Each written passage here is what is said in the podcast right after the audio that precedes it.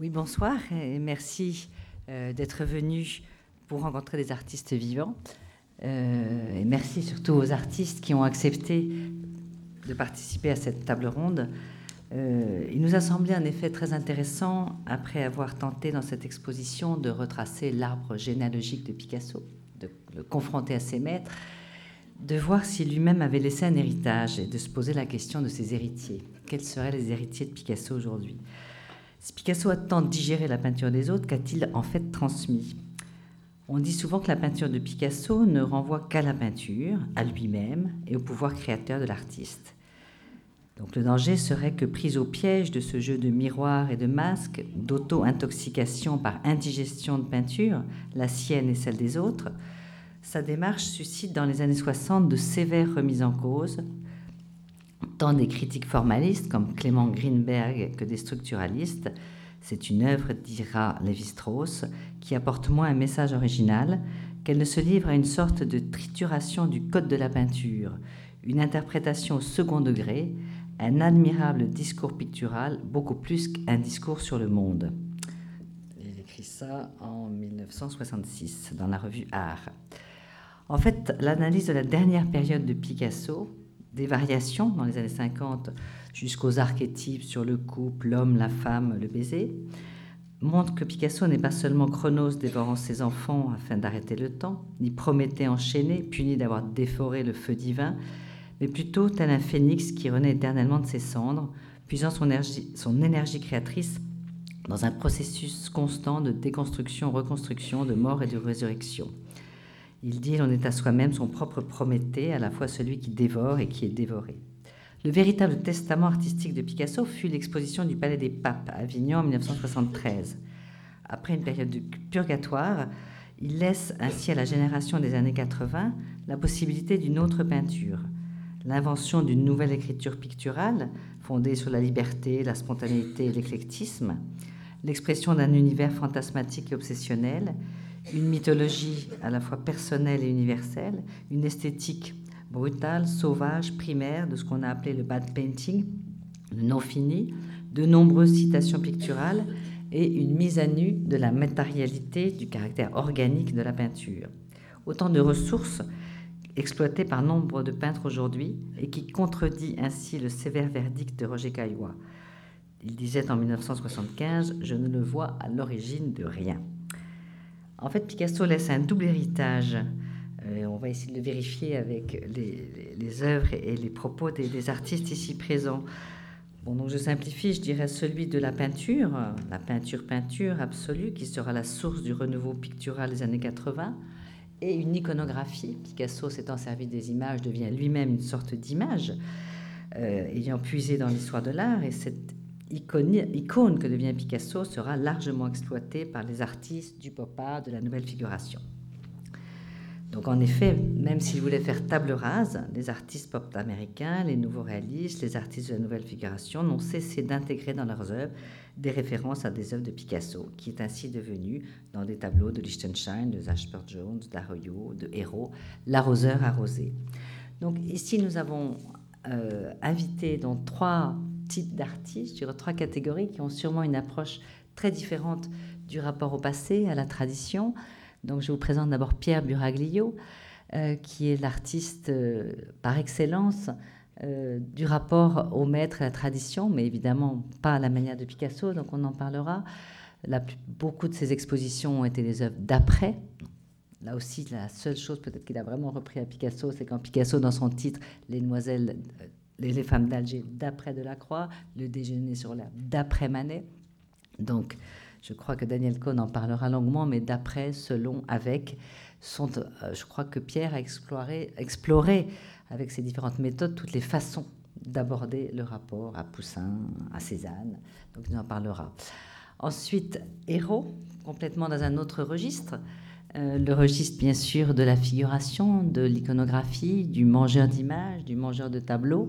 Donc Jean-Paul Ameline, conservateur donc, euh, au centre Georges Pompidou, et récemment commissaire donc, de l'exposition sur la nouvelle figuration, interviewera ou tentera de sonder ce qui a passionné euh, Héros dans cette image de Picasso.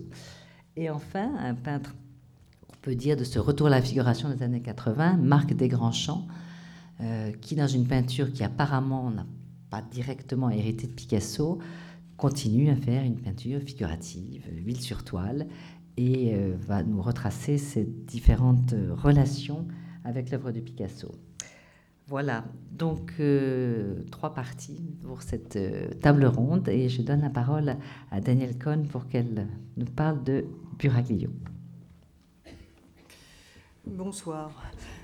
Euh, alors nous avons décidé, Pierre euh, Buraglio et moi, de procéder de la manière suivante, c'est-à-dire nous allons dialoguer euh, devant vous et en même temps vont défiler sur l'écran que vous voyez, que je vois peu, un certain nombre des, des œuvres de Pierre Buraglio qui ont un rapport avec cette question du d'après, avec, selon, autour, puisque Pierre Buraglio décline au fond avec ses prépositions euh, le type de rapport que l'on peut avoir avec les œuvres du passé. C'est-à-dire qu'il n'y aura, aura pas de, de, Picasso dans cette affaire, sauf, euh, sauf euh, euh, un dessin. en revanche, il y aura des œuvres de Pierre Buraglio d'après Cézanne, Poussin. et, le, le, choix est volontaire. Il y aura un moment où nous parlerons du rapport de, de Pierre Buraglio avec, avec Picasso, mais l'idée était qu'on on partait du fait que Pierre Buraglio était d'une manière évidente, indiscutable, un peintre qui regarde les peintres et qui explicitement énonce un rapport de proximité, de dépendance, d'imitation, d'arrangement, euh, de, de, voisinage euh, avec euh, l'histoire de la peinture. Et il nous a semblé que c'était une manière de réfléchir à la façon dont Picasso, lui, avait aussi retravaillé l'histoire de la, l'histoire de la peinture. Donc on est parti de ce rapport explicite. Et euh, comme euh, ce que je voudrais demander d'abord à Pierre Buraglio, c'est au fond, est-ce que de toute façon un artiste n'a pas toujours une provenance? Euh, Est-ce qu'il n'a pas une origine? Et est-ce qu'au fond, il n'est pas très important de savoir pour un artiste bien avant euh, que le spectateur euh, euh, en prenne conscience et que les critiques et les historiens ne le commentent, est-ce qu'il n'est pas important pour lui de savoir d'où il vient?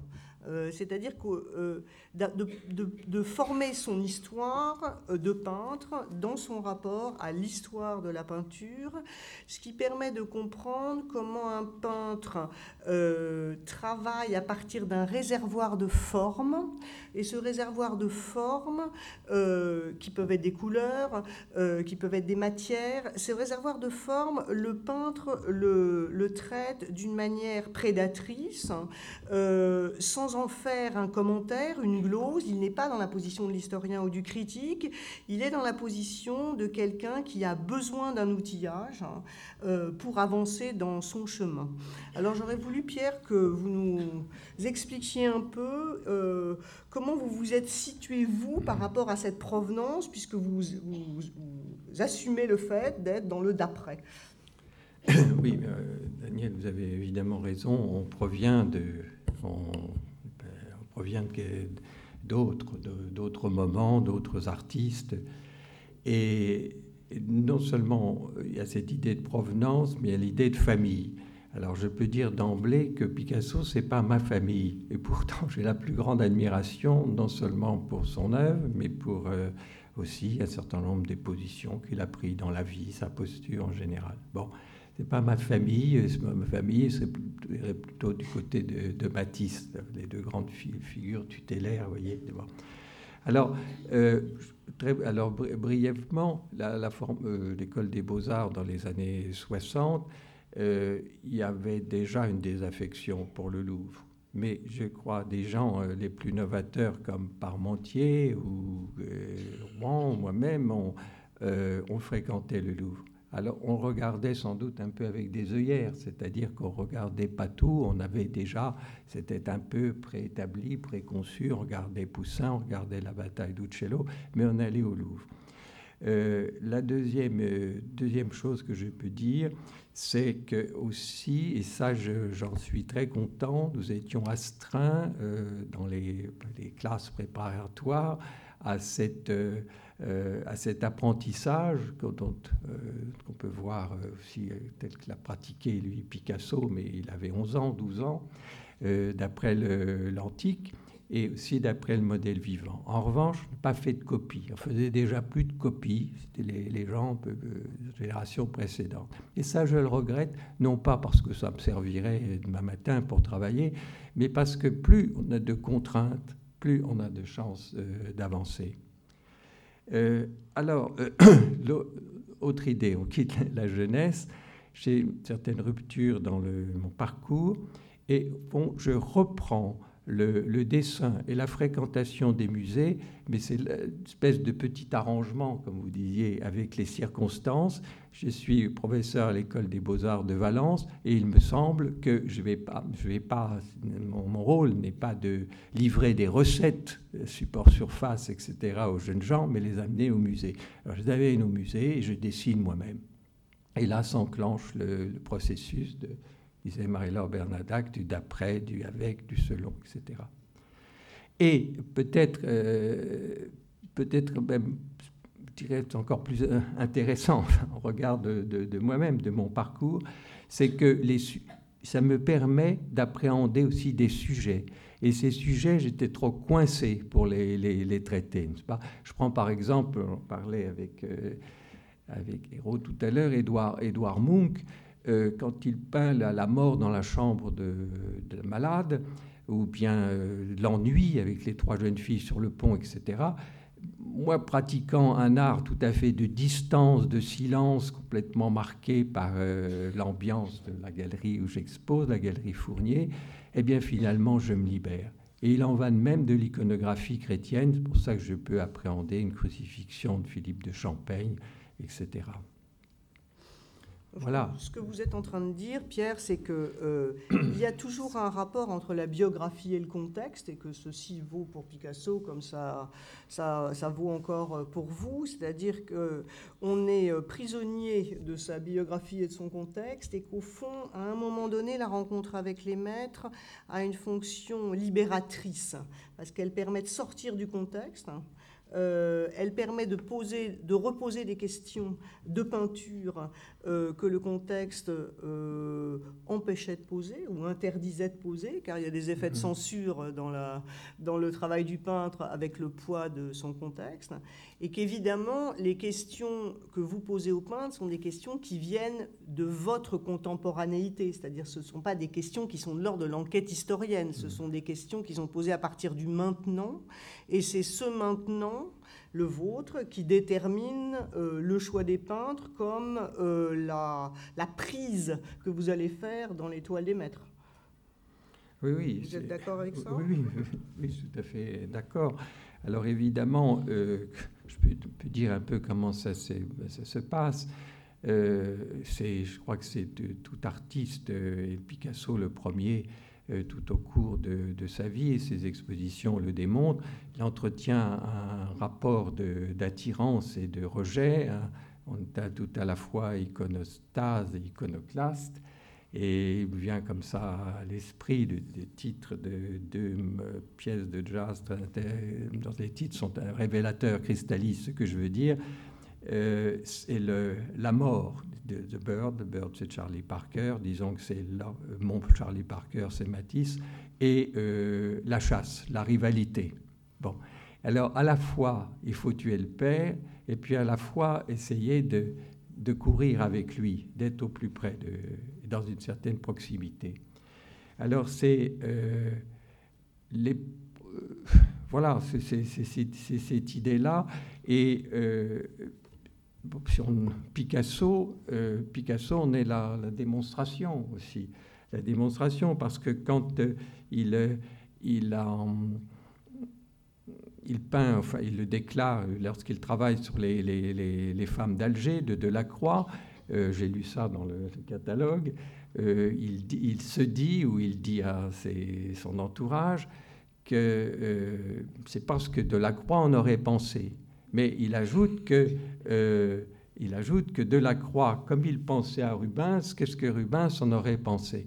Et à chaque fois, euh, dans ces trois euh, génies, enfin, c'est comme les phares, n'est-ce pas, Baudelaire, ils sont, on peut ajouter Picasso, ils sont à la fois dans, ils sont exactement dans ce que j'ai dit, ce rapport d'attirance, de rejet, et ils peuvent exister aussi. Si Delacroix par rapport à Rubens fait vraiment son œuvre et Picasso par rapport à Delacroix, c'est parce qu'il s'établit un écart.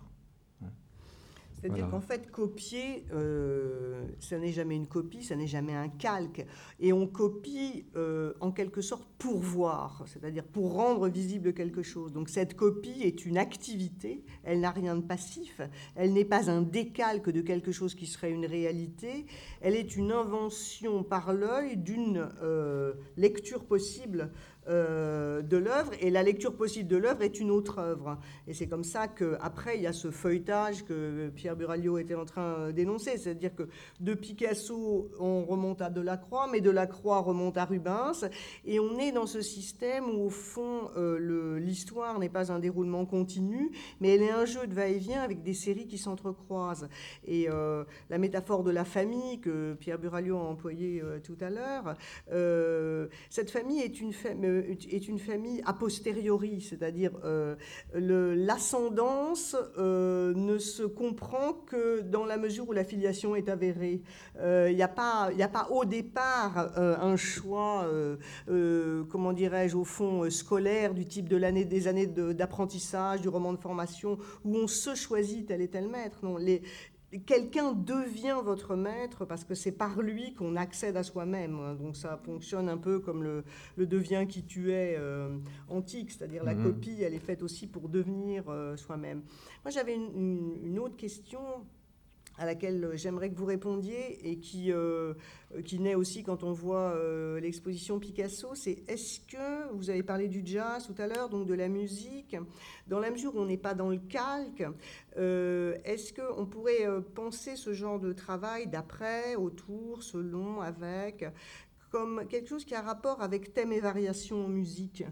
Et est-ce qu'à ce moment-là, la comparaison tiendrait entre euh, ce que fait le peintre avec les maîtres et ce que fait l'interprète avec la partition du compositeur? Ou est-ce que c'est autre chose? Ça, je ne peux, pas pas répondre très précisément parce que je, ne voudrais pas me risquer être... Euh, enfin, le vocabulaire très précis de la musique bref, je, vais répondre de, façon plus euh, périphérique. Euh, là, euh, travailler d'après, travailler avec, ça évidemment que les musiciens, quand Schoenberg reprend les valses de Vienne, ça peut même surprendre. Bon, et si c'est un fonctionnement permanent, et des musiciens euh, modernes comme un grand qui nous a quittés il y a peu, euh, Berriot, il, insistait sur le fait qu'il pouvait aller puiser partout. non, ce rapport, c'est un rapport général, oui, de toute production d'art. Toute production d'art procède, des autres et s'en, nourrit et s'en démarque. Alors, euh, Picasso n'est pas n'importe quel maître, comme Rubens n'est pas n'importe quel maître. C'est-à-dire que là, on est dans, un, dans, une histoire de la peinture qui est l'histoire des grands noms, euh, des, grands noms, des grands artistes. On est dans le, grand art. Donc, dans le rapport au maître, euh, est-ce que perdure l'idée qui a été très contestée par la peinture du XXe siècle, qu'il y a des génies? C'est une question qui, euh, c'est-à-dire est-ce que, est-ce qu'il y est-ce que les maîtres, quand ils s'appellent euh, Delacroix, Rubens, Cézanne, Picasso, sont au fond des maîtres qui remplissent cette fonction que le que la réflexion sur les arts à partir du, XVIIIe siècle avait euh, euh, accordé à euh, quelqu'un qui était moins une, personnalité psychologique, une sorte de, d'imagination créatrice en, action permanente et, que, et qui avait été appelé le, le génie. C'est-à-dire, est-ce que, est-ce que Picasso était pour vous euh, dans votre génération, euh, à cause de cette génialité parfois contestée, très discutée, un maître encombrant euh, Est-ce qu'il était un maître aidant Et est-ce qu'au fond, les maîtres ne sont pas tous à la fois encombrants et aidants et, le fait qu'ils occupent comme ça l'horizon, le, territoire de l'histoire de la peinture au moment où on parvient au terme de ces années de formation à son œuvre propre Est-ce que ça joue un rôle d'être comme ça euh, pris dans, euh, dans l'image du génie ou du grand maître? Oui, première, première idée tout à fait générale, à chaque fois que je veux voir euh, une grande exposition ou je me rends dans, un musée, je ressens de, enfin, ce que je ressens de façon tout à fait contradictoire. C'est une certaine désespérance. Elle me dit il faut mieux arrêter les frais.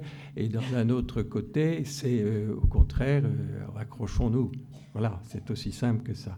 Alors quant à Picasso et euh, moi-même, ma génération d'ailleurs, et des artistes qui ont travaillé, disons, qui me sont proches ou me l'ont été, tout, il, était, il était encombrant. Il était encombrant tout en étant extrêmement séduisant, à la fois pour, euh, je, non, je dis non seulement pour ce qu'il peignait, sculptait, gravait, dessinait, mais aussi pour euh, les positions qu'il prenait, ce qu'il était dans la vie. Euh, il était vraiment dans la vie. Il n'était pas, comme le dit Michel Léry, n'était pas un génie sur piédestal. Ça, c'est formidable. C'est bon mais il était encombrant pour nous parce que euh, l'école dont je pouvais me réclamer, et d'ailleurs je n'ai pas complètement rompu, euh, était une école de, silence et de distance. Et nos grandes références étaient des artistes, des Matisse, et pour moi c'était le, point culminant était la chapelle du Rosaire, pas, de la, fin de Matisse, il est un vieil homme, et c'était des artistes euh, comme Bram van Vel ou Antaille, qui nous avons perdu il y a un mois à peu près. Bon, vous voyez, on est très loin de Picasso. Alors, ce, type euh, boulimique, n'est-ce pas? Boulimique, si prolixe, si en même temps euh, si spectaculaire, sûrement nous, nous gênait. Et cela dit, si je, comme ça, un petit effort de mémoire, je retrouve des jalons de, de la classe de dessin au lycée où je, choisis, on la possibilité de choisir, j'ai choisi la casserole bleue émaillée de 46 hein, euh, pour la, copier. Et puis l'atelier Brianchon 60, je punaise les Californies. Et Brianchon dit c'est intelligent, et moi, une péto, oui, je te crois. Et. Euh, et, ainsi de suite. Voyez Donc il est toujours là. Il est toujours là et il sera là. Il est là ces jours-ci dans mon atelier parce que la série de les si magnifiques natures mortes que l'on peut voir, disons cubistes pour faire, pour faire court, m'ont stimulé et je me suis mis à, les, ouvrir un cahier et les, les dessiner d'après. Et également ces autoportraits, parce que j'ai une pratique de l'autoportrait, euh, eh bien, ça a été effectivement de, du jeune homme jusqu'à la fin de sa vie, avec des, euh, même des dessins, des peintures quasiment simiesques. Euh, il est l'exemple même de d'une interrogation vraie, sans concession de, de lui-même. Alors il me reste à travailler comme avait fait Doureur, c'est-à-dire tout nu. Et ça, bon, ça sera pour... etc. Alors, euh, Picasso, pardon, je continue? Alors, cette histoire de génie, je ne sais pas si. Euh, moi, je ne savais pas trop partie de mon vocabulaire, mais ce que je suis sûr, c'est que euh, les, les, très grands, dans n'importe quelle discipline, il faut aussi les appréhender pas en idolâtre. Et un livre qui m'a beaucoup marqué à propos de Picasso, évidemment, il y a des ouvrages de Robert Nadac, et puis bien d'autres, mais si, et puis bien d'autres. Et j'ai pas tout en tête, mais c'est aussi le euh, échec et réussite de Picasso de John Berger. Parce que jamais on n'envisage les échecs. Ou alors, ça va être pour des raisons qui sont un peu, euh, qui sont troubles. Euh, et ça, ça me paraît important. Alors, euh, il ne faut, pas absolument avoir vis-à-vis de lui une attitude idolâtre. La, la salle, des, la salle des, des plâtres, enfin, des, oui, des, ah, des études au fusain, d'après les. ce sont des antiques. Bon. Alors, il a 12 ans. Alors, évidemment, c'est comme Mozart, c'est un phénomène. Mais ma génération, euh, je ne dis pas absolument pas de comparer, mais nous avions une pratique et les meilleurs d'entre nous et la génération, alors un peu avant, enfin immédiatement qui me précède, n'avait vraiment cette pratique. Donc il n'y a pas. Là, là c'est un peu ambigu cette salle parce que là, c'est le génie, c'est comme Mozart enfance, etc. Parce que c'est une euh, et on pourra en discuter parce que je ne suis pas sûr qu'il soit si personnel que ça, ces plâtres-là.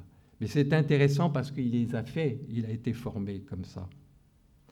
Alors, est-ce que pour conclure, avant de passer la parole euh, aux, autres, est-ce que euh, vous seriez d'accord euh, avec cette formule de, Kant, qui était un philosophe du XVIIIe siècle et qui a essayé de penser justement cette idée du génie, du maître et de la, de, de, la possible histoire de l'art en termes qui annoncent cette, cette idée des phares baudelairiens euh, à laquelle Pierre Buralio a fait allusion, il emploie une formule qui est un oxymore et il dit qu'au fond, un génie est quelqu'un qui est une originalité exemplaire.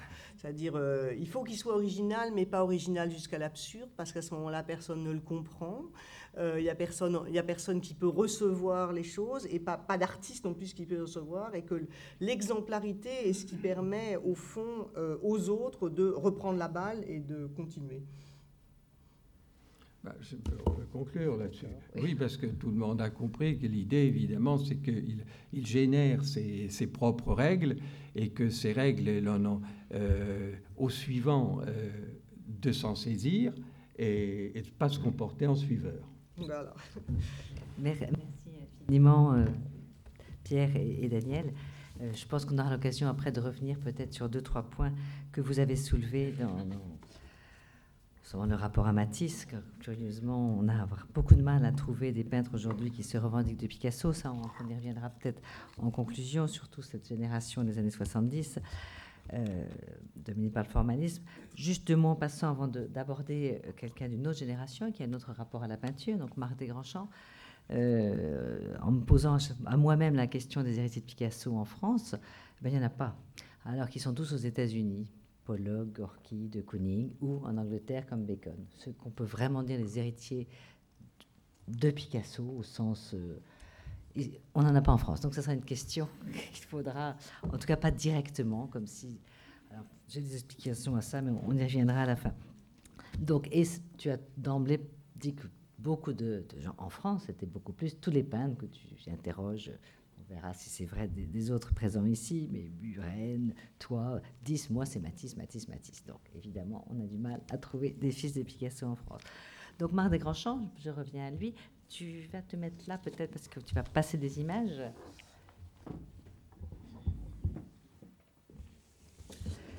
Et donc, je, l'ai choisi puisque, donc, comme mon hypothèse avait été un peu que la redécouverte de la dernière période de Picasso, cette période d'Avignon, avait coïncidé avec le retour à la peinture, à la figuration, au mythe des années 80, j'avais envie d'avoir le témoignage d'un peintre de cette génération. Euh, qui lui aussi nous le dira, n'est pas précisément picassien dans ses choix, puisque là aussi, il y a quand même euh, beaucoup d'autres événements comme la photo, le cinéma, le montage, Picabia, Kiriko, d'autres univers, et surtout de cinéma, qui, ont été importants pour les peintres de cette génération-là.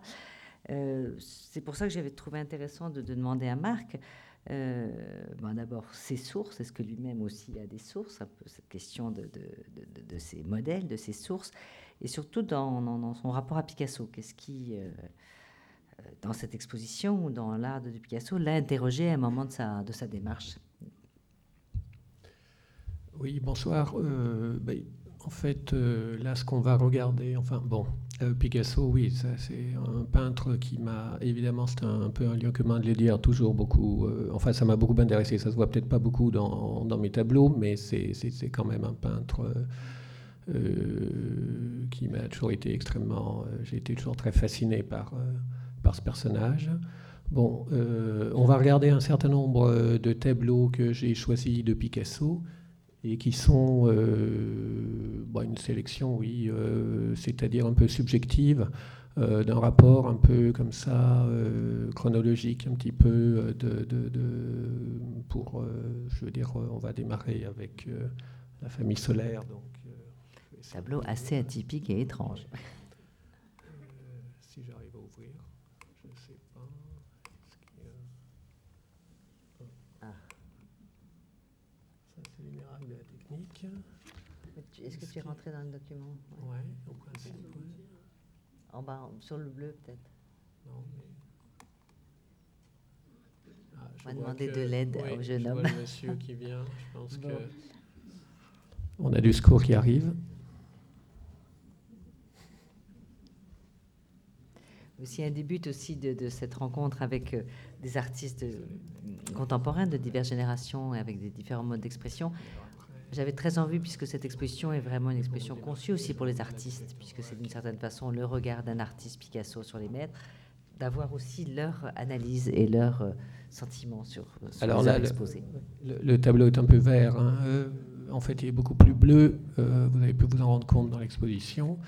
Euh, mais le fait qu'il soit vert, enfin vert sur la reproduction là, euh, et euh, bizarrement pourrait le mettre en rapport. En fait, je l'avais vu la première fois que j'ai vu ce tableau en vrai, je le connaissais en reproduction.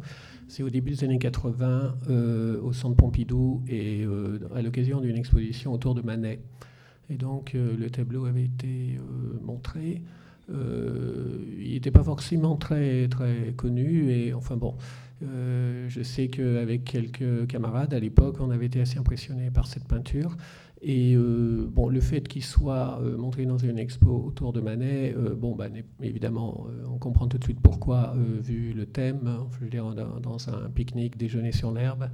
et voilà. Et, en même temps, j'ai toujours pensé que ce tableau, effectivement, par rapport au déjeuner sur l'herbe de Manet, qui est un tableau pour lequel que, que, toujours également beaucoup fasciné, c'est un grand mot, mais enfin bon, on va parler en, hyperbole, et, euh, mais euh, vraiment très impressionné.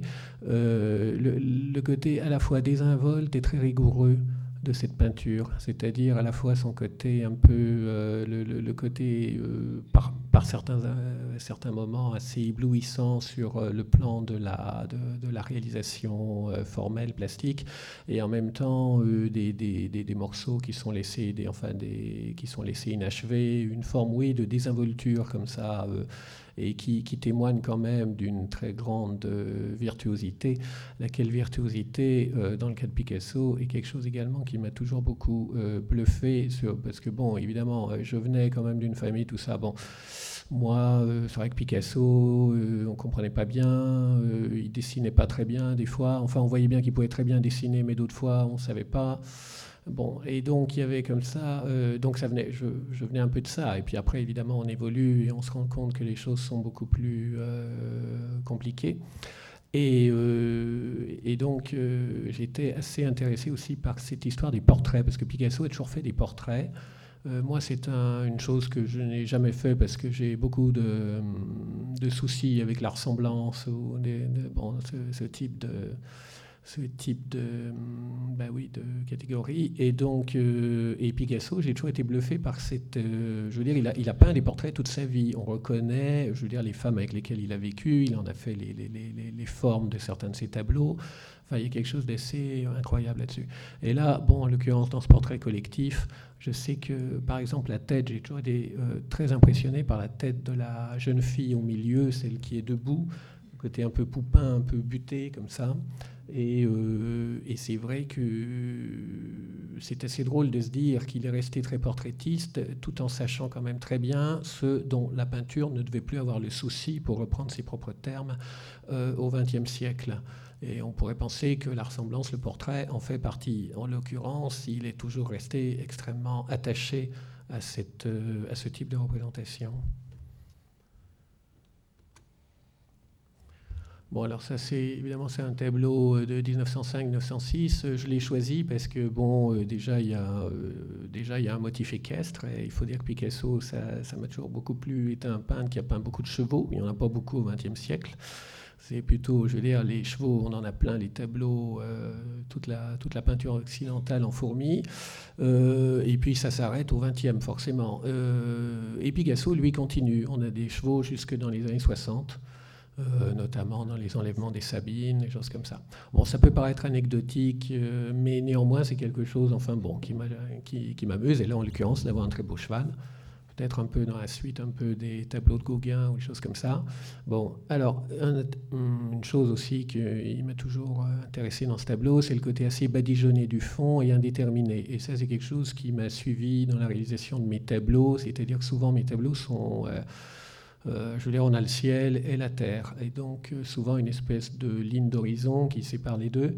Et là, euh, je me suis toujours demandé d'une certaine façon ce type d'espace, même si je ne peux pas dire que ça vienne directement de ce genre de tableau, mais néanmoins, en ayant quand même ce type de tableau en, je veux dire, en soubassement visuel, ça, ça a pu jouer, ça peut jouer, voilà. Et ça, ça m'a toujours frappé, ce type de, à la fois, là aussi, je parlais de désinvolture tout à l'heure, la façon dont c'est peint, et en même temps, bon, le, côté très structuré de la chose, bon, et très simple en même temps.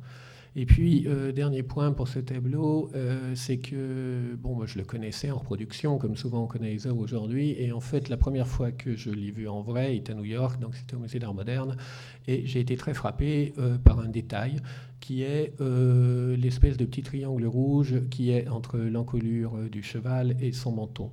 Et euh, bon, c'est un petit détail comme ça, un peu extravagant en fait, parce que ce rouge n'est pas du tout dans la continuité euh, du. Enfin, il tranche par rapport à la continuité du sol qui serait censé être euh, derrière. Et ça, c'est le genre d'approche, enfin ça aussi c'est assez subjectif, mais le genre de choses qui peuvent m'intéresser effectivement dans un, rapport qu'on peut avoir au tableau, moi en tant qu'artiste, en tant d'être séduit par des choses qui peuvent intéresser, attirer, en tout cas même entraîné par des choses qui peuvent paraître totalement de l'ordre du détail, mais qui sont justement, enfin ça c'est un phénomène dont avait bien parlé Daniel Arras dans son livre, mais qui sont qui à la fois sont dans la cohérence, qui peuvent être dans la cohérence de l'ensemble de la représentation, mais également en désamorcer totalement et le sens et euh, comment dire la forme. Alors, euh, donc, euh, et pour continuer un peu dans la subjectivité, donc, quand j'avais vu ce triangle rouge comme ça, j'avais tout de suite pensé un tableau de Ingres, qui est donc Monsieur Bertin, et qui, euh, où on a une espèce d'extravagance rouge dans l'entrejambe euh, du. Enfin là, on voit à peine, mais euh, une espèce de triangle rouge là aussi. Alors je dis évidemment pas que Picasso a pensé à Monsieur Bertin pour le tableau qu'on a vu précédemment, mais simplement pour dire comment, subjectivement, on peut aller dans les tableaux justement des. On va reprendre l'expression des maîtres qui nous ont précédés, mais par des, des espèces de, de détails de formes qui sont comme ça, euh, de l'ordre du. Euh, qui peuvent paraître effectivement euh, plutôt anecdotiques ou annexes, mais qui peuvent en fait vraiment susciter, stimuler le regard. Juste un petit mot, parce que est évident par contre, c'est. Oh, pardon.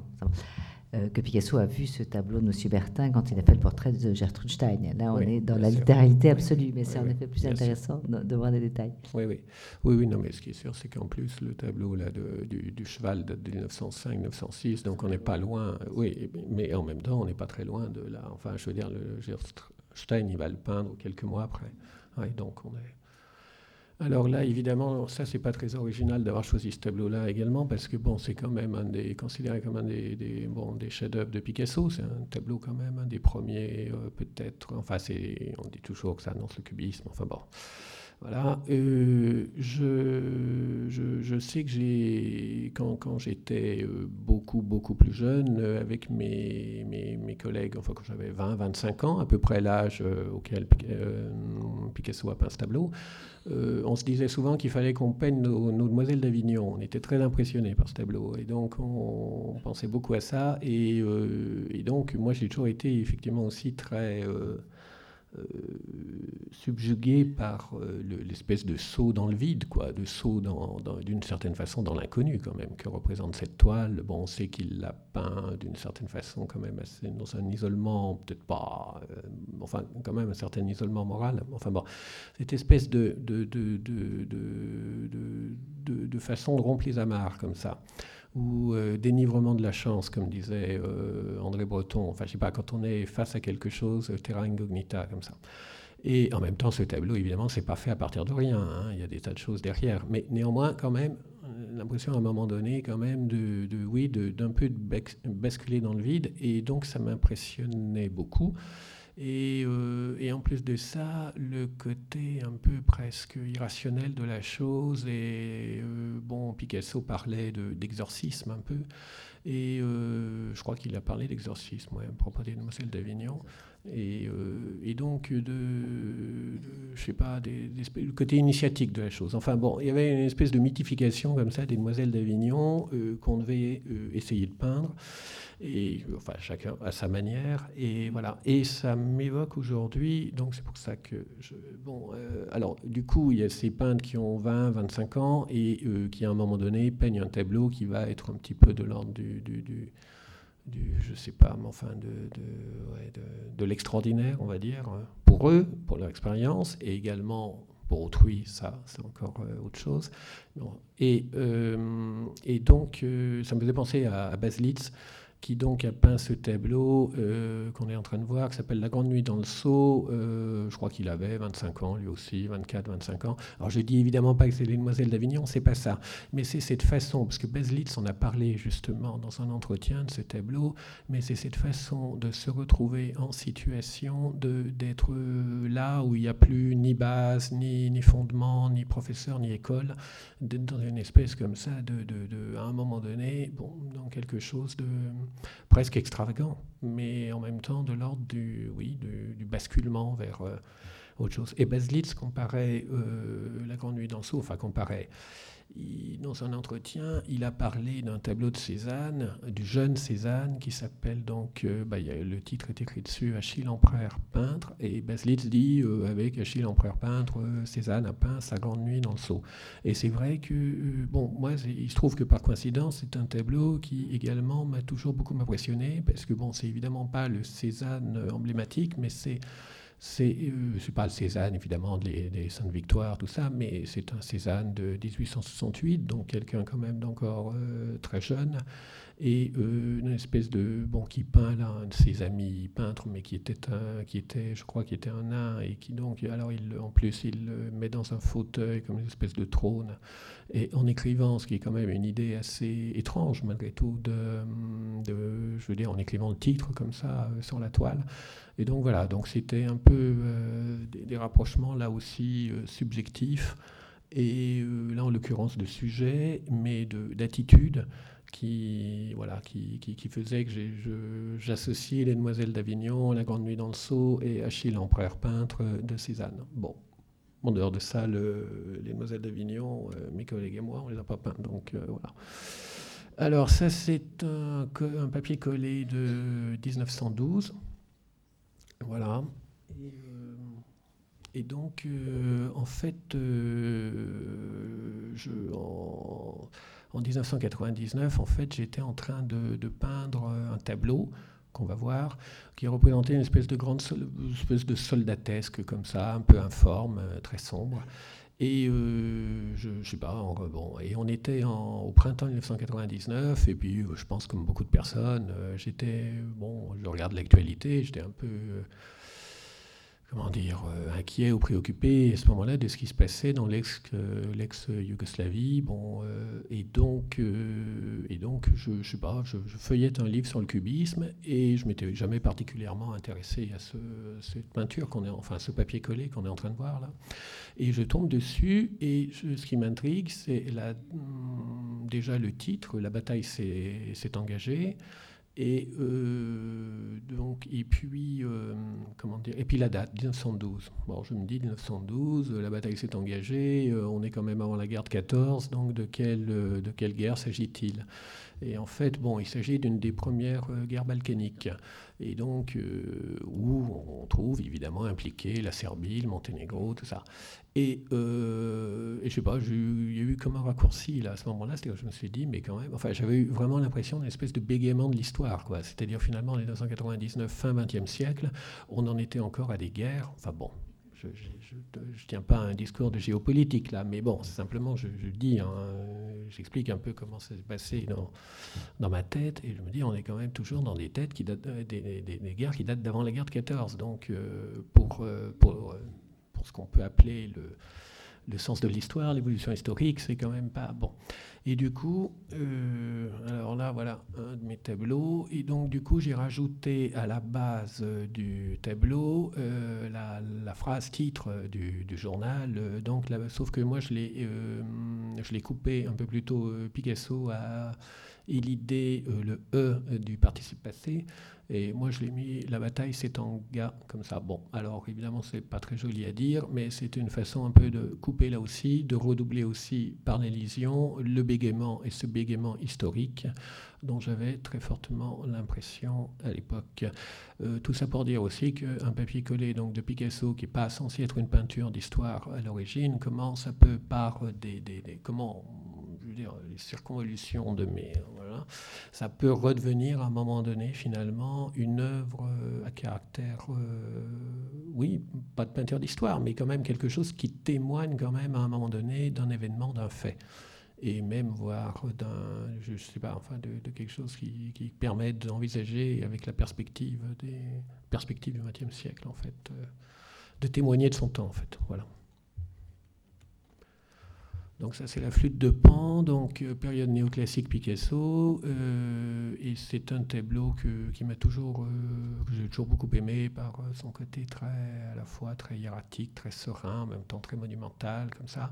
Bon, la lumière du sud, c'est, moi je suis très sensible à la lumière du sud de l'été, et j'essaye de la restituer assez souvent dans mes tableaux.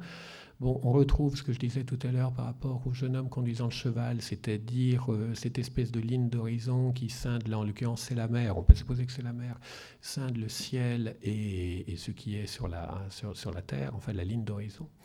Et euh, voilà, avec en plus, bon là, quelques monuments architecture un peu plus, qui viennent un peu plus complexes. Alors, euh, bon, des peintres comme Puvis Chavannes, et d'ailleurs on peut penser, bah, il est présent dans l'exposition que Picasso évidemment connaissait ça très bien, et ça me fait penser aussi un peu à ça, c'est-à-dire les femmes au bord de la mer, effectivement, cette ligne d'horizon, et la, façon dont comment un espace finalement vient petit à petit, euh, perd la profondeur, et euh, pour petit à petit aplanir les choses.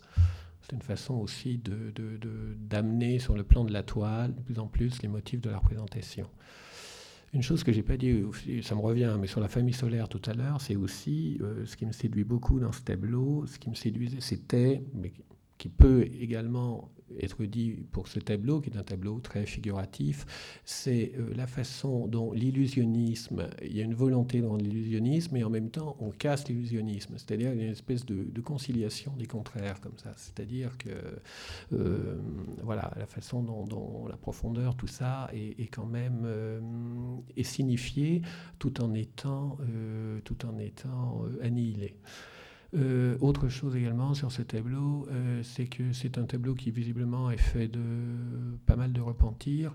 Bon, j'ai appris récemment, là, en lisant la monographie de Philippe Dagen, qu'à l'origine, il y avait un nu féminin. Euh, qui aurait représenté une des amies de Picasso qui s'appelait Sarah Murphy à la place de l'éphèbe qui se tient debout. Et ça, c'est une idée qui m'intéresse aussi beaucoup parce que moi, j'ai une peinture qui est faite de superposition et pas d'effacement. Et euh, l'idée que comme ça, euh, finalement, le tableau est le tombeau d'autres tableaux, dans lesquels, enfin, d'autres tableaux sont emmurés à l'intérieur du tableau, ça c'est une idée qui, qui, m'a toujours beaucoup stimulé. Et euh, l'idée que effectivement, il y a ce nu féminin présent dans cette toile, et quelque chose que, voilà, bon, ça fait travailler l'esprit. Ça, c'est donc euh, la danse, euh, tableau 1925. Et ça, c'est un des premiers Picasso que j'ai vu, en fait, euh, lors d'un, dans les années 70, un voyage scolaire, là, à la, je crois qu'il est à la tête galerie.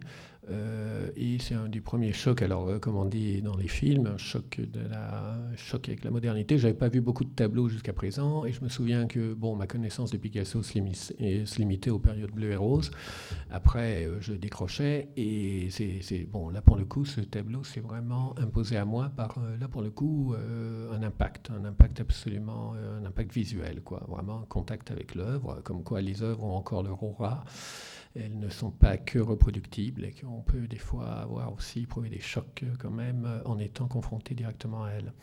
Euh, et euh, bon, également, euh, je, le, montre parce qu'il y a aussi la thématique de la danse qui m'a toujours bien plu parce que moi, je l'ai réutilisé parfois dans certains de mes tableaux. La danse est quand même un art extrêmement contemporain et en même temps, c'est quelque chose qui fait ressurgir aussi des choses qui sont de l'ordre de l'antique, de l'antiquité. Je pense aux ménades, je pense aux bacchantes et notamment les ménades, les figures des, des bacchantes en extension, des choses comme ça, une espèce de d'hystérie nietzschéenne, mais bon, néanmoins. Euh, et je pense que Picasso a pu, enfin, je pense, un grand mot, mais en tout cas, j'ai l'impression que Picasso a pu aussi penser à ce genre de choses quand il a peint euh, ce tableau. Voilà, alors là, je m'excuse, la reproduction est en noir et blanc. Je sais que ce tableau a été reproduit en couleur dans un catalogue il n'y a pas très longtemps, mais je n'avais pas le catalogue. Donc, voilà, moi, j'avais qu'un document noir et blanc. En même temps, je crois que Picasso a fait des enfin, avait dit que finalement, il valait mieux des reproductions noir et blanc, qu'elles étaient souvent plus fidèles euh, que les reproductions colorées, étant donné qu'au moins, si les valeurs étaient justement indiquées, on avait plus une idée euh, véritable, vraie du tableau que si on voyait de fausses couleurs ou de mauvaises couleurs. Voilà. Alors ça c'est un tableau, c'est un tableau de 1942. C'est un tableau que j'ai vu récemment. Je le connaissais pas en fait. Il a été montré en 2006 au musée euh, Picasso parce qu'il appartenait au collectionneur Bergoen. Enfin, il appartient toujours, mais je crois qu'il est bon. Est mort. Euh, euh, et, très bêtement, là, je vais dire pourquoi. j'ai été, en fait, j'ai été sidéré par ce tableau et en même temps mais ça c'est très vaniteux de ma part, c'est en même temps d'être euh, sidéré, d'être encore sidéré par les tableaux de Picasso, parce que je pensais que je connaissais euh, quand même bien l'œuvre, bon. Mais là, au détour d'une salle, j'ai découvert ce tableau et j'étais totalement en arrêt. Et donc, j'ai essayé de faire ce que Picasso conseille de faire, c'est-à-dire de pas seulement euh, le regarder, mais d'essayer de le voir vraiment, parce qu'il dit qu'on regarde souvent mais sans voir.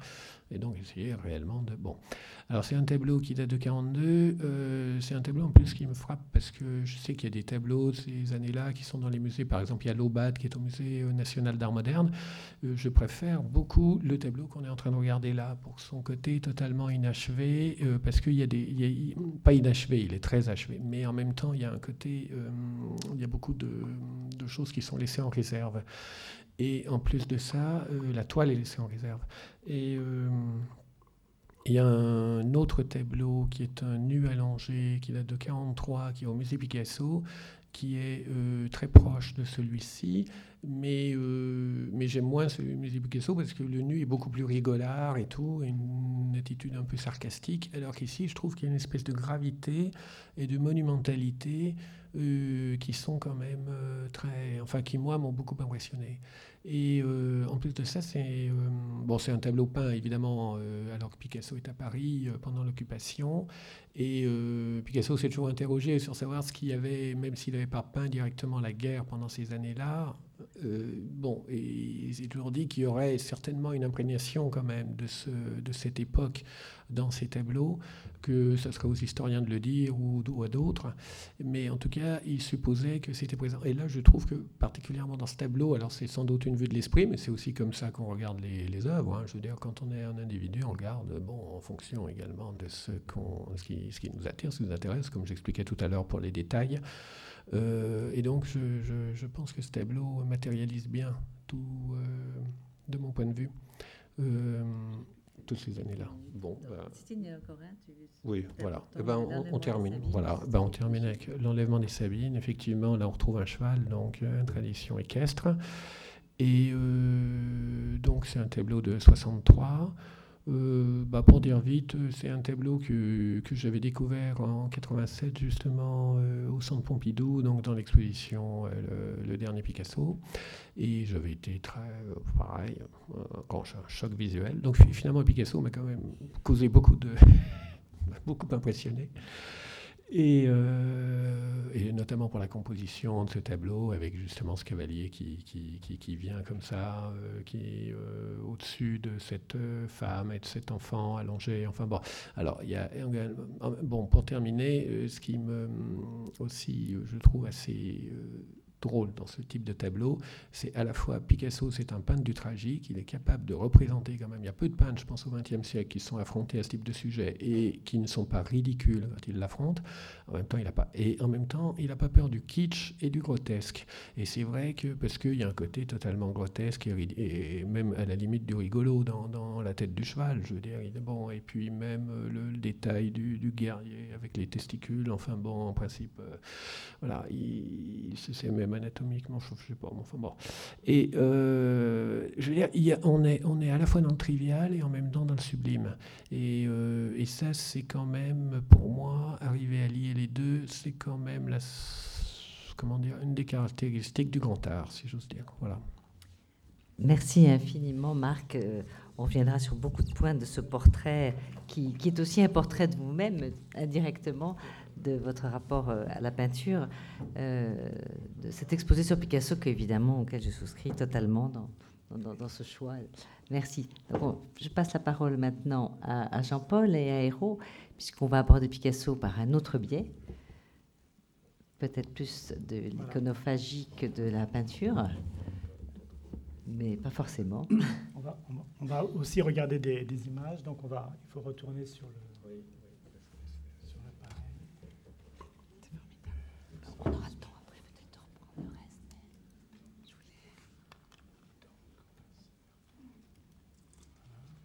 voulais discuter après tout ça. Voilà.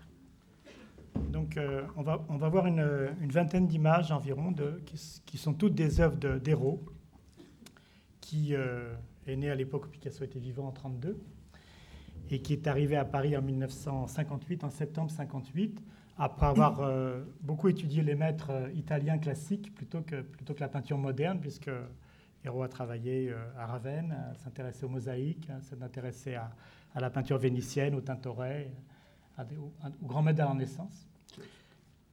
Et donc en 58, il est à Paris et il commence à peindre des tableaux qui sont, comme celui-ci, très agressifs. Je vais essayer de montrer que celui-là. Je crois qu'il faut cliquer dedans. Non. Alors. Euh... vraiment mauvais. Excusez-moi. Tu y arrives quand même. à l'aise. Jean-Paul n'est pas meilleur. Je l'ai fait. Ah, d'accord. Voilà, merci bien. Donc, euh, euh, ce tableau peint à Paris en 58 s'appelle euh, The School of New Yorkis. Voilà. Et donc, évidemment, c'est une charge assez, euh, assez violente, on peut dire, contre, contre l'école de Paris et je dirais plus, plus généralement les, les, écoles picturales qui dominent Paris et qui dominent New York à ce moment-là. Et cette charge, euh, bah, tu peux peut-être nous en parler, puisque je trouve ce, ce rapport au maître là extrêmement euh, contondant. Oui, mais je me suis trouvé en face de de, l'abstrait total. Hein. Il y avait Rebérol, il y avait, une ou deux figuratives à l'époque, et on était, on pauvres, on était fous furieux, et, ça a commencé comme ça. Rue Maître Albert, à Place Maubert. Euh, surtout à cette époque, il faut dire qu'on avait, on avait très peu de matériel de travail. Il n'y avait que des reproductions en noir et blanc. Et ça, c'est assez intéressant parce que M. Hamlin m'a dit que la, il a visité au musée Picasso les archives de, l'atelier de Picasso et presque tous les documents étaient en noir et blanc. Hein. Ça veut dire qu'on avait les bouquinistes euh, sur la scène qui avaient les, images de toute Eiffel et de, Notre-Dame et ça s'arrêtait là. Et je me servais un peu de, de plaques scolaires qui étaient, qui étaient imprimées à l'époque. Voilà, ça, ça, ça, ça a continué comme ça peu à peu, il y avait des problèmes avec les galeries. C'était tous vers l'abstrait, la, mais c'était obligé d'aller à Milan pendant cinq ans, euh, à, troisième classe bien sûr, avec les rouleaux et vendre mes tableaux et retourner ici. Voilà. et ce qu'on voit sur le, sur le tableau là, ce sont, euh, on ne voit pas de Picasso, on ne voit pas d'œuvres de Picasso, on voit, on voit des, des, œuvres qui évoquent un peu Herbin, qui évoquent euh, évidemment Hartung, qui évoquent aussi Pollock, Pollock, même, on voit même Pollock en monstre en train de, faire son dripping, et puis, euh, et puis peut-être aussi Mata derrière ou des choses comme ça. Donc il y a, y une- y a- critique non seulement de, de l'abstraction, même de façon générale, de la peinture-peinture, si j'ose dire. quoi. Voilà, de toute façon, il faut, il faut remercier les deux dames qui ont organisé cette extraordinaire exposition. Moi, je trouve quand même que les maîtres sortent très bien, parce qu'on a l'habitude de voir les maîtres à côté de, des mêmes tableaux de- de- depuis des années, et là, on les voit presque tout seuls ou avec les Picasso à côté, et c'est eux qui sont gagnants, je trouve. Mais L'expo est magnifique, l'expo est absolument magnifique, et mille merci. Alors, on va arriver comme à Picasso à travers une deuxième œuvre qui est très différente de la précédente, qui appartient à une série qui s'appelle Retour des USA et qui est une œuvre de 1963-64. C'est un, tableau qui était peint l'année que je suis né. Hein, Alors, euh, les fraises, pour moi, c'est quelque chose de très érotique. De voir les femmes manger des fraises, c'est quelque chose d'extraordinaire pour moi. Il y a des, il y a des gens qui pensent que c'est des bananes. Non, c'est les fraises pour moi. Alors, euh, voilà, il y avait toute une série, de, quand je suis arrivé à New York en, en 1963, hein, qui, qui- c'était l'amour de Picasso. Ça a toujours été l'amour de Picasso. Chaque fois que je me sens triste, je prends un tableau de Picasso et je la remarie à ma façon. Mais au départ, ce tableau, c'est un collage.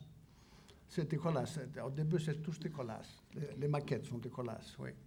Et qu'est-ce qui te fait passer du collage, de la maquette collage, à la- au tableau lui-même? Puisque le tableau tel qu'il est maintenant, c'est entièrement de la peinture. C'est ça. Qu'est-ce qui te fait passer de l'un à l'autre? Juste. Oui. Voilà, tu sais qu'on a beaucoup parlé ensemble, alors tu- il te dit. D'accord, alors- te dit mes paroles. On a discuté ensemble deux fois. D'accord. longtemps. Donc, dans les discussions qu'on a eues, tu m'as parlé d'analogie euh, formelle entre euh, la fraise qui est là et, et la, la- la- la peinture de Picasso. L'analogie du point de vue, du, du point de vue non seulement évidemment de la- des, des- des- des séductions érotiques que, les deux, que, les deux, que le rapprochement provoque, mais aussi d'un rapprochement formel entre les deux, puisque l'i- l'image même de la, de la fraise semble engendrée par le, par le, corps de, le corps de la femme. Et donc il y a cette espèce de rapport de, de, de, connivence, si j'ose dire, entre, entre les deux éléments.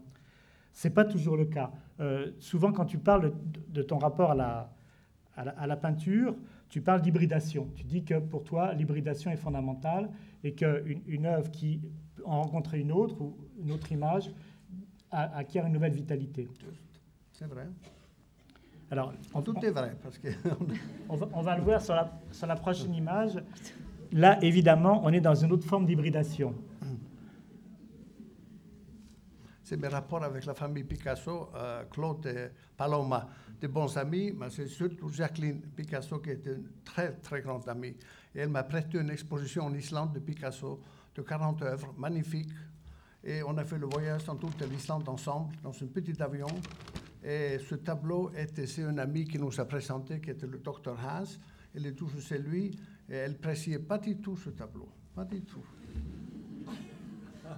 Est-ce que tu, m'as dit que c'était euh, c'était quand même une sorte de claque à Picasso tout à l'heure On était dans un rapport de connivence, mais là c'est un rapport qui est très différent puisque euh, tu utilises une image de, qui vient de Walt Disney. Je crois que c'est un des deux écureuils, euh, et Flock, et euh, tu, le, tu le fais, tu, tu l'associes à une peinture de, de 1900, de 1937, je crois, qui, hein, qui représente une forme au bord de la mer. Est-ce que là, la- la- euh, l'idée, c'est non seulement de provoquer Picasso, mais aussi de- de- d'utiliser la couleur de, Walt Disney?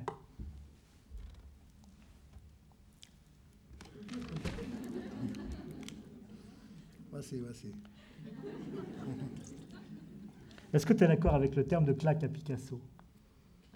Là-dedans Accompagnement, plutôt. Accompagnement. Oui.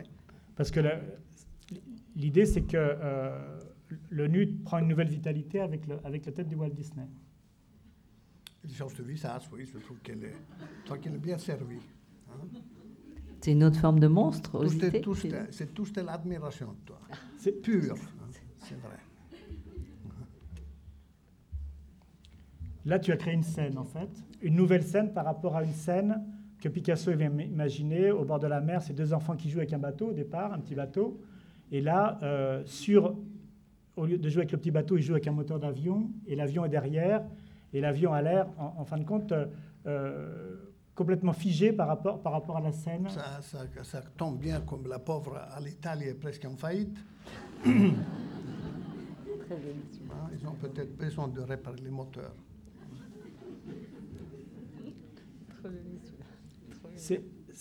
ça veut dire qu'en fin de compte, euh, tu vas me dire si je me trompe ou pas, par un seul mot, hein, ça veut dire qu'en fin de compte, euh, Picasso est jeté dans une actualité afin de, ne pas rester dans sa classe grand maître ou pas? Est-ce que l'actualité joue un rôle là? L'actualité, je veux dire, de l'avion, de la vie, du moteur, maintenant, etc. Maintenant, il joue, oui. Maintenant, il joue, oui. Et quand tu comme on parle de la situation de l'Italie, maintenant il joue, oui. Et quand tu l'as fait Et quand tu l'as fait? Quand je l'ai fait, je n'ai même pas pensé, non. Tout était bon. Et ça, c'est Sabartès, donc c'est un, célèbre portrait parce que c'est l'arroseur arrosé, arrosé. Hein. Puisqu'en fin de compte, euh, euh, voilà, le, le, portrait de Sabartès par Picasso de 39 est fait d'après évidemment un maître, un maître espagnol, d'après le Gréco. Et euh, là, tu, reprends le portrait de Picasso, tu remets même la signature de Picasso en, bas du, tableau, mais tu le complètes avec deux personnages qui semblent lui sortir de l'oreille, qui sont deux Walt Disney, euh, qui ont l'air, et, tu, tu, ajoutes des yeux par ailleurs, en plus au, au, personnage, alors que dans le portrait d'origine, les yeux sont fermés, enfin presque fermés, c'est simplement quelques, quelques traces de peinture. Là, on a l'impression que euh, Sabartès, en fin de compte, produit, enfin l'oreille de Sabartès produit ces deux personnages de Walt Disney qui, et, que, et que Sabartès est réveillé en quelque sorte avec ses yeux euh, qui deviennent énormes dans, le portrait, dans le tableau. L'idée, c'est qu'effectivement, on peut indéfiniment euh, reproduire et, revenir sans arrêt ça va sur continuer, la Ça va, la prochaine génération parce que c'est une, donne d'énergie absolument formidable. Hein. Moi, je sens toujours chez Picasso la, la base euh, classique, son académie, euh, avec les plâtres grecs, avec, avec les natures mortes, avec les modèles. On sent ça, c'est une sûreté de ligne absolument extraordinaire, une euh, vivacité, une intelligence parfaite et primitive en même temps. Pourquoi primitive? Parce que c'est comme très brut, c'est extrêmement brut comme, comme, image, quelquefois. Quelquefois, elle a besoin des autres et, elle reprend avec une finesse, avec une, avec une euh, subtilité magnifique. Alors, euh, voilà, toute l'admiration.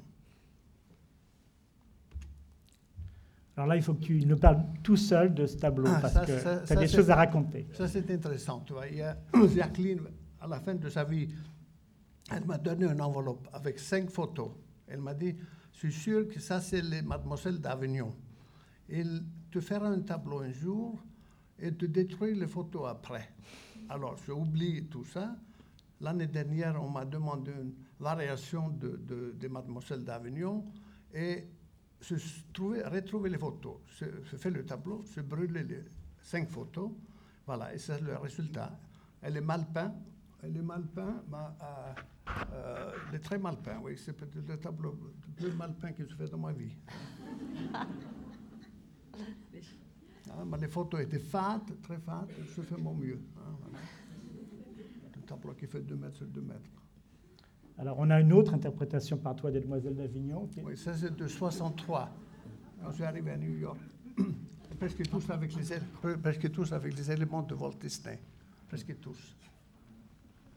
Alors, tu m'as dit à propos de ce tableau que c'était sucré-salé. Sucré-salé. Oui, tu m'as dit que Picasso était salé et que, puisque Picasso était salé, euh, euh, et que Walt Disney était sucré, il fallait effectivement associer le sucré et le salé. Et bon. oui, c'est en plus.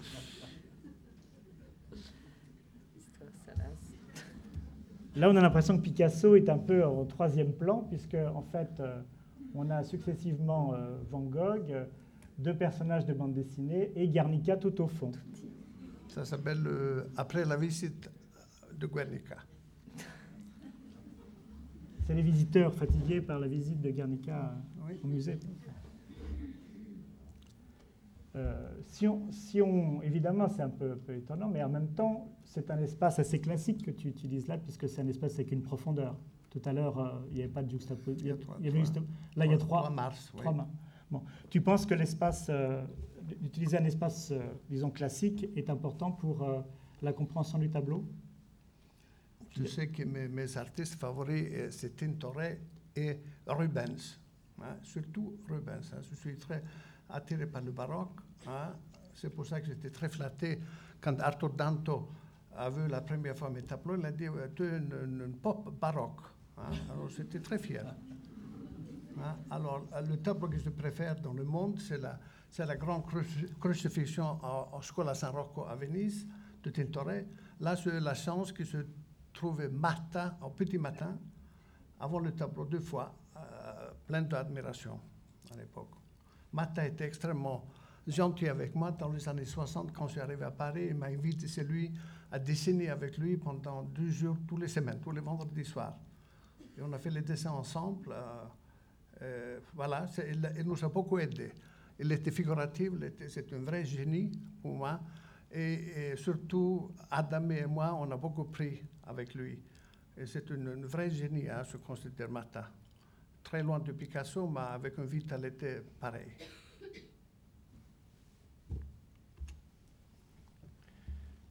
Alors, on est dans Picasso, mais pas seulement, puisqu'on peut voir dans ce tableau des reproductions de Gris, de Léger euh, et même de Miro dans, un, dans, dans, le petit coin à gauche. Ça euh, s'appelle l'anatomie de cubisme. C'est ça, ça appartient à une série qui s'appelle La peinture en groupe, où tu rassembles des tableaux de différents artistes enfin, à l'intérieur de leur propre mouvement. Juste. Et euh, à un moment, dans certaines interviews, tu parles d'apprivoiser le style. À d'autres moments, tu parles d'assassiner le style. Est-ce qu'il s'agit là d'apprivoiser le, le, le, style cubiste? Ah, J'ai l'impression que ça fonctionne très bien. Il ah, n'y a pas de problème. Continue. Voilà, ça c'est mon Picasso favori pendant des années. Alors, je fais un essai. Ça s'appelle, c'est la série Cristal. Hein? Alors, je le dégommais comme ça euh, pour savoir si je, si je toujours. Et voilà, elle n'a pas perdu de, sa force, de sa valeur.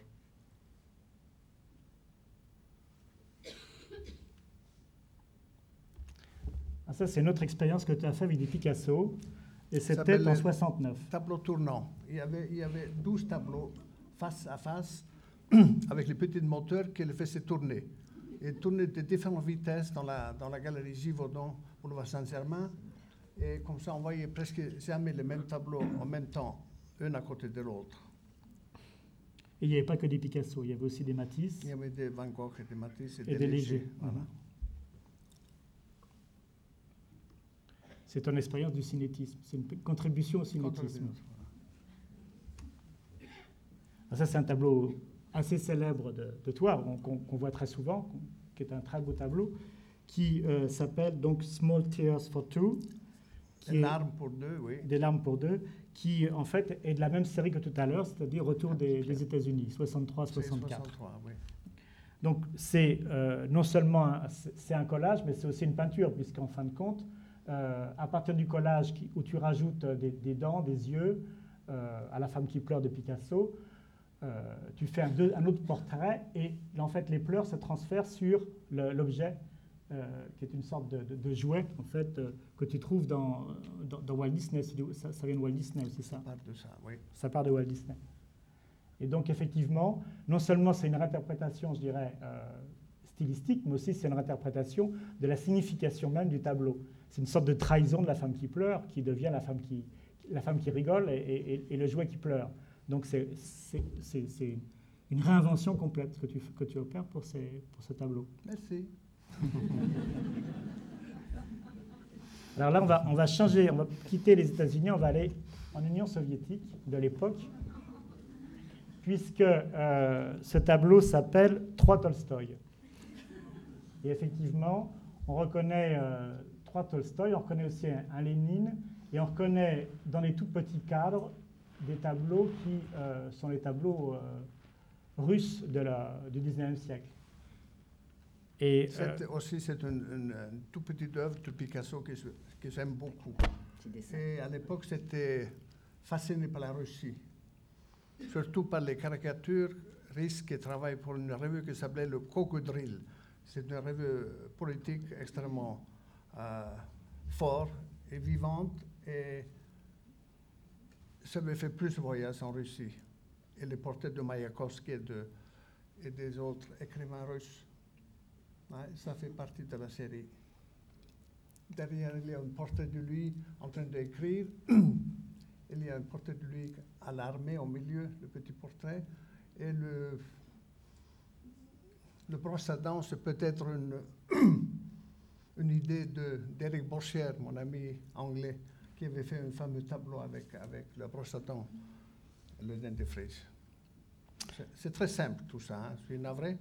On ne se parle pas comme les, euh, bien comme les scolaires tout à l'heure, que c'était superbe. Alors, je dis à ma façon. Vous savez, 10 ans dans l'atelier, c'est long, 20 ans, c'est long, 30, 40, 50, 60 ans, c'est très long. On passe, le, passe le- de tout seul euh, 12, 10 à 12 heures par jour et on termine, on, termine la, on, on- on perd la parole finalement. je trouve pas.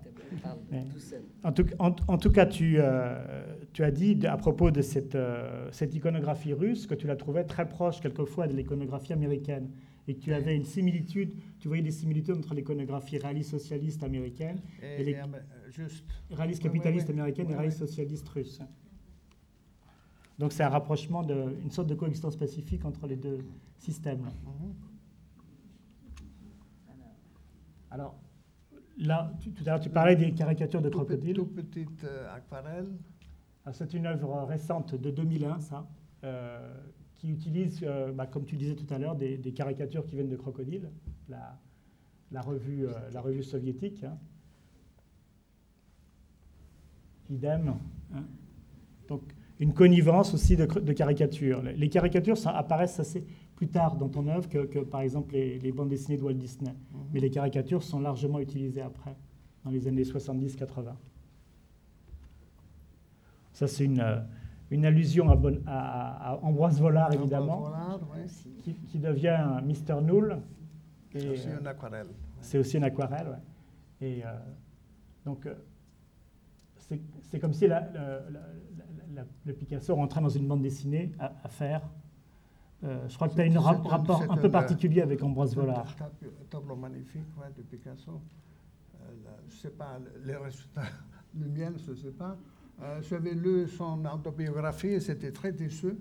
Je l'ai trouvé très fat. hein.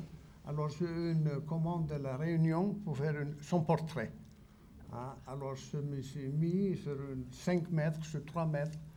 Euh, j'ai réuni tous les documents sur Ambroise Vollard et je le trouvais fasciné. J'étais fasciné par, par tout ça. Et il m'a envoyé des, des photocopies de tout ce qui était trouvé dans sa banque, euh, dans un coffre à, à la, à la Banque de France, tu vois. Tout ça était remarquable. Et je crois que le tableau il suit après. Oui, ça je suis après. ouais, on Ouais. voit. On, on- on accélère. Oui, vite, Euh, on, va, on va voir le tableau. Le... Voilà. Là, voilà. Ça, c'est le tableau que tu as fait pour la réunion euh, d'hommage à Ambroise Vollard. Alors, tu utilises un, un système euh, qui- que tu as beaucoup développé après, qui est le système de la grille. Oui, qui s'appelle la, file de fer.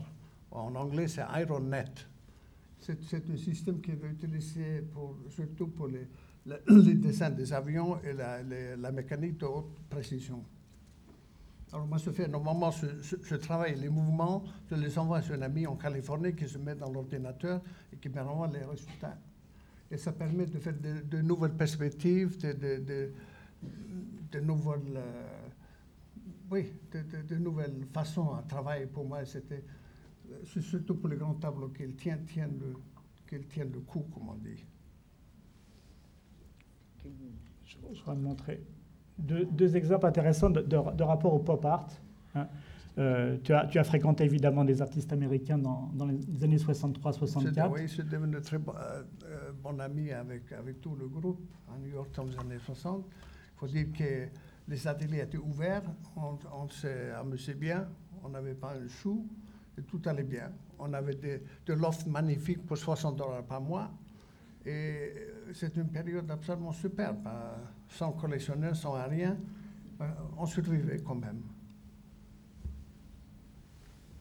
Ah, on a, on a, un autre exemple, c'est celui-là. C'est des tout petits tableaux, Oui, ce sont des, des, des, aquarelles euh, qui partent toujours. Enfin, on, a l'impression que le point de départ est toujours quand même Picasso et qu'après, après, le, complément vient, vient par l'arrière en quelque sorte avec le pop. Hein. Tout à l'heure, en fait, le, miroir qu'on voit sur l'écran sur là, c'est un miroir qui est dans le tableau de Picasso.